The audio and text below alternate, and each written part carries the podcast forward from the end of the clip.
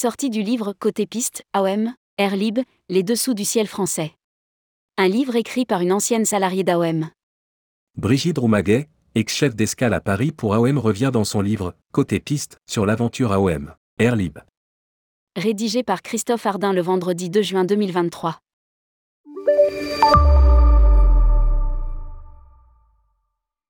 Un livre pour l'été.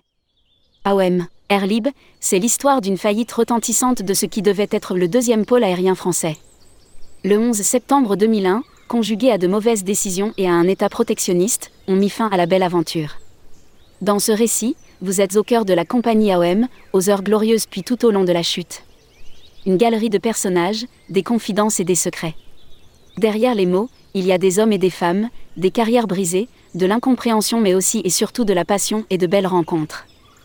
Côte Piste est le témoignage, parfois drôle, parfois tragique, construit autour de faits réels et d'anecdotes, d'un chapitre de l'histoire aéronautique française.